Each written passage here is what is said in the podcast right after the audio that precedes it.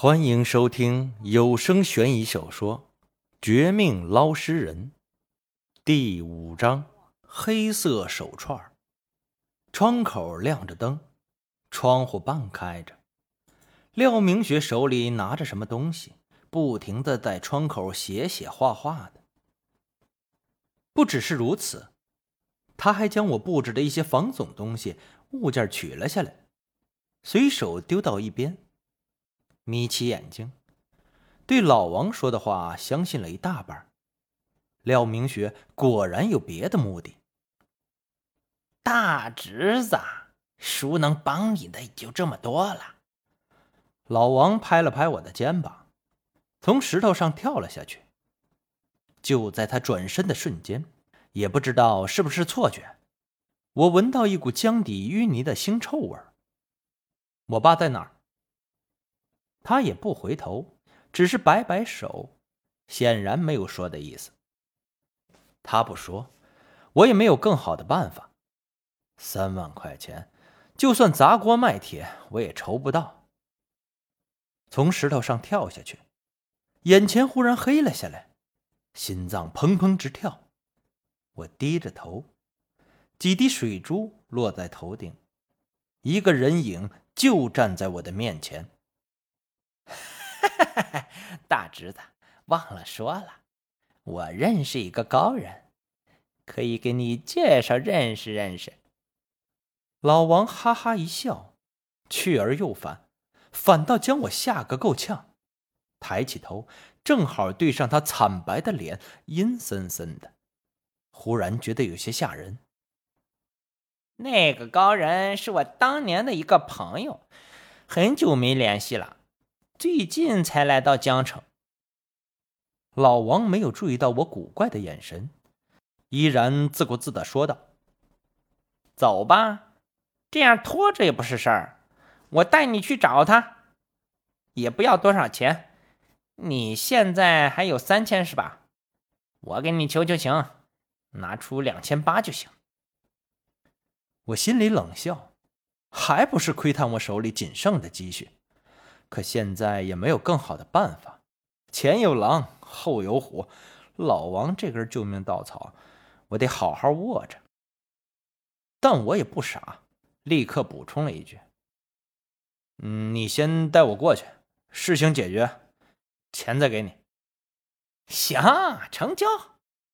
原以为还要周旋一番，没想到老王答应的很痛快，看来这个高人还是有些真才实学的。当天晚上，我和老王连夜去他口中所谓的高人的住处。路途不近，开着他那个破面包车，用了两个小时才到。他叫李庆利，脾气有些怪。进去后你也别说话，问什么你答什么就是了。李庆利住着的小区看起来就很破旧，门口的门卫室里半个人影都看不到。小区大门半开着，周围堆满了垃圾，恶臭难闻。很难想象一个高人会住在这种地方。但老王说他脾气有些怪，我也没去多想。进去后，小区里有些阴森。我的眼睛小的时候被我爸用特殊东西洗过，能看清一些怨气不深的冤魂。奇怪的是。小区里阴气很重，可一个冤魂都没有，明显不符合常理。观察的功夫，老王带着我到了一个看起来已经有些年头的楼下，门口的防盗门上全是铁锈，楼道里的声控灯也坏了，黑漆漆的，地面上落满了厚厚的一层，墙壁上的斑驳不堪。到处都昭示着这里已经废旧了很久了。脚步不停，一直到了四楼，一个用红油漆刷写的“四”字，好像血一样印在正对着楼道的墙壁上。对着四零幺的房门敲了敲，老王喊了句：“老李，我来看你了。”喊完后，他转头和我说：“他自己要求住这里的。”我想给他换很多次了，他不听。我撇了撇嘴，不可置否。很快，门嘎吱一声开了，从里边伸出一个脑袋，看起来贼眉鼠眼的，很难将他和高人联系在一起。李清丽看起来年纪不大，比老王要小许多，板着一张脸，又砰的一声把门关上了。我一脸懵逼，老王也很尴尬。又敲了敲门，没有动静。在门外等了半个多小时，门又重新打开。李庆丽穿着一身黑色西装，语气冷漠：“到我办公的地方说。”到了楼下，进了老王的破面包车里，李庆丽却不知道从哪里开出一辆奔驰，他在前面带路，用了近一个小时的时间，到了市区的一座办公楼附近。重新接触人烟，我也松了口气。跟着所谓的高人上了楼，他一共就问我两句话：“你叫什么？遇到了什么事儿？”老王不让我说话，我也就不说。老王自己把事情的来龙去脉添油加醋的说了一遍。沉默了一会儿，李庆利拉开抽屉，从里面取出一串黑色的佛珠一样的手串。你拿着，明天早上让他戴上。接过手串，上面的珠子黑漆漆的，还带着一股子怪味儿。我正犹豫要不要相信他们，老王趁热打铁：“大侄子，其实我接触你爸还是通过他，你放心，绝对不会坑你。你自己也是一个懂行的人，肯定是货。”这东西是真是假？听到我爸，我也没了脾气，只能收下，约定明天起效果了再付钱。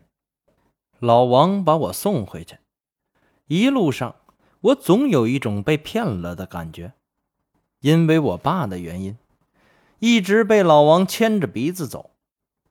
现在回想，情况貌似并没有他说的这么危机。到了江边，我提前下车，和老王分开，手里拿着手串，正准备往回走，忽然看到我家的灯是亮着的。门口，廖明雪站着，也不知道在说什么，自言自语。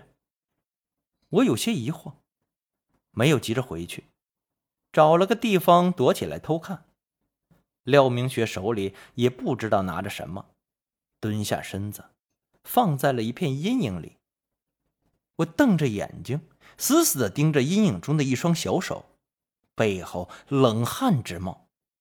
那绝对不是人的手，这么小的手肯定是婴儿。难道说廖明雪在养小鬼？再看过去，门口的灯已经灭了，廖明雪也回了屋子。我的思绪很乱。脊背发凉，走到他刚刚蹲下的地方，地板上有两个黑色的手印。原先的怀疑，在我看到小鬼后，直接被证实：廖明雪有问题。小心翼翼的推开门，我爸的房间门紧闭着，轻手轻脚的回到自己的房间，想着明天怎么让廖明雪把手串戴上。直接给肯定不行，他会怀疑。不知不觉，天边泛起了鱼肚白，我枯坐了一夜，就连房间的门被推开了也都没有发觉。咦，这是什么？廖明雪疑惑的声音传过来，抬起头，我本能的把手串藏起来，尴尬的解释：“给你的礼物。”那你就给我啊。遮遮掩掩的干什么？是不是男人？他神色如常，好像昨晚的事儿根本没有发生过。从我手里夺过手串，直接戴在了自己的手上。